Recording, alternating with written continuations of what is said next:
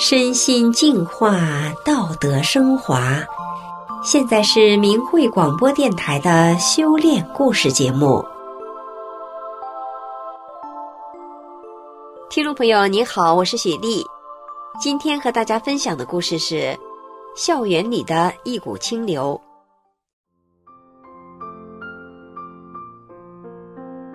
故事的主人公建华是一所重点高中的教师。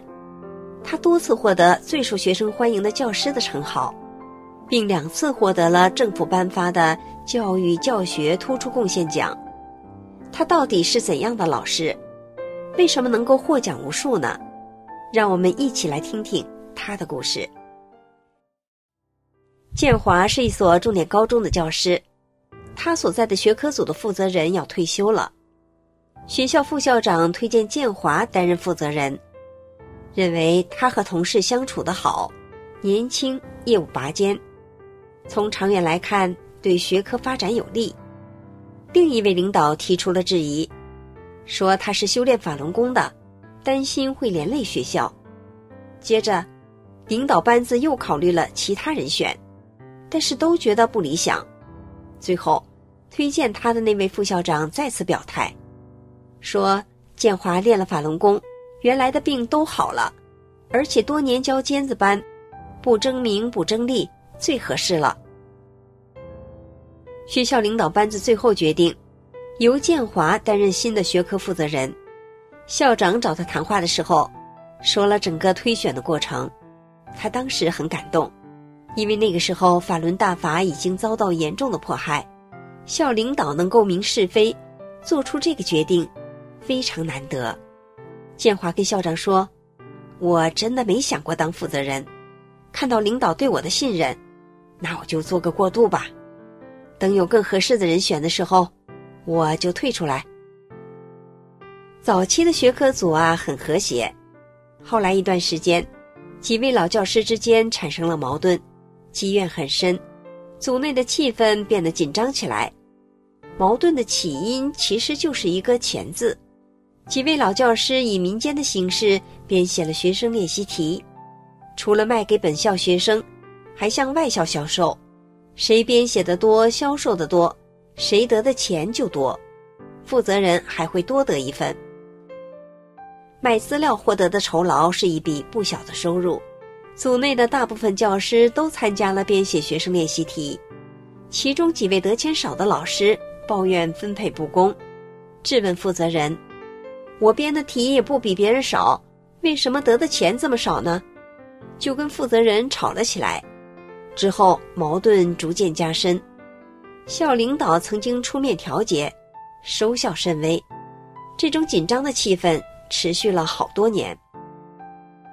如今建华担任了学科负责人，又是一个法轮大法修炼者，他要用在大法中修出的真诚、善良和包容。和每一位教师相处，引领大家创建一个和谐向上、充满活力的集体。建华上任以后，最棘手的事就是编写高三用的训练题的问题。为了确保数据质量，他和几个骨干教师商量，抽出全组的精英编写。他在组内教师会上讲了他的想法，这套数据凝聚了咱们学科组的智慧和汗水。体现了我们这所名校的水平，这不是金钱所能衡量的，所以数据只用于本校学生使用，我们不挣学生的钱，只收成本费。大家也同意了他的想法。之后，建华向学校领导请示，希望学校能给编资料的老师支付稿费，作为一种鼓励。很快就得到了领导的同意和称赞，大家一致推他做主审。他整天泡在题中，主体审阅。第一年稿费大家平均分配，也有他的一份。之后他不再要一分钱。建华跟大家解释：“我是学科负责人，每个月都有固定的津贴了，我的酬劳都在那里了。”其实啊，建华是想让其他的人尽量的多分点钱。他是修炼法轮大法的，做事要先想别人。多为他人着想，别让大家在钱上伤脑筋、伤感情。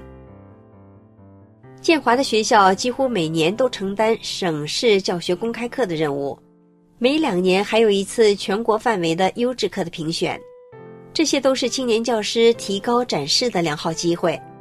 公开课的要求很高，要有创新，给人眼前一亮的感觉，所以拿出一堂好课是非常辛苦的。而青年教师历练少，经验少，常常第一次试讲就被推翻了。为了帮助青年教师迈出这艰难的一步，建华首先给做课老师拿出一个方向性的建议，让做课老师回去自己准备。同时呢，他也精心地设计出一个完整的教学流程，然后与做课老师反复的交流，取得共识之后形成初稿，试讲之后。再认真听取其他老师的建议，进一步的完善。之前的公开课，从来没有人像他这样，把别人的公开课当成自己的公开课去准备，因为这样做不仅要付出很多，承担的责任压力相对也就大。建华也是因为修炼大法才这样做的，是发自内心的去做，这样推出的公开课。每次都得到了省内外同行的广泛好评。一次省级公开课，业务校长也去了现场。听完课之后，脱口而出：“你们的课呀，真是越上越精彩了。”青年教师的快速成长，促进了整体的科研教学水平的提高，给学科组带来了新的活力和生机。几年过后，学科组有四个人获得了国家级优质课一等奖、特等奖，获得省新秀称号的人数，也是学校所有学科中最多的。学科组变了，成了学校获得荣誉最多、师资最强的集体，先后被评为校级、市级、省级的先进学科组。学科组的变化，让学校老师及所有的教师。见证了一个法轮大法修炼者的那份真诚无私和善良，感受到法轮大法的纯正美好。有一位年龄与建华相近的教师，在全组的一次聚餐时说：“你太正了，大公无私，付出的太多了。学科组啊，是你给彻底改变过来的。年轻的老师也都成长起来了，现在大家开开心心的坐在一起。”真得谢谢你呀！前年下学期，建华新接了一个高二班级，有一个女学生，每次上课不一会儿就睡着了。他查看班级的排名，发现这位学生排在最后，建华心里有点沉重。自习的时候，建华找到这位学生，问他为啥不听课呢？学生说他听不懂。建华明白了，难怪作业都没交。他让学生把课堂笔记给他看一下，学生说没记。建华很惊讶，建华让学生默写上节课学过的几个知识点，他一半都写不出来。建华崩溃了，这位学生落下的东西太多了。建华转念一想，对待尖子生，我也是这种心态吗？我这不是分别心吗？这不和法轮大法中的善相悖吗？建华很快想出了帮助学生的思路，他告诉学生：“你呀，现在追还来得及，但是要多吃苦啊。我给你个建议，今天买个笔记本，从明天开始，上课记笔记，注意听。你每天写作业之前要先背一遍，或者是默写一遍上节课学的知识要点，然后再做题。最近几天呢。”你也可以到我的办公室来写作业，不会的及时问。建华想带学生一段时间，帮他找回自信。从那以后，这位学生判若两人，课堂上全神贯注，紧跟老师。建华告诉他，作业的基础题要尽量的做好，难题可以暂时放弃。他的成绩在逐步提高。一年以后，由于工作的调动。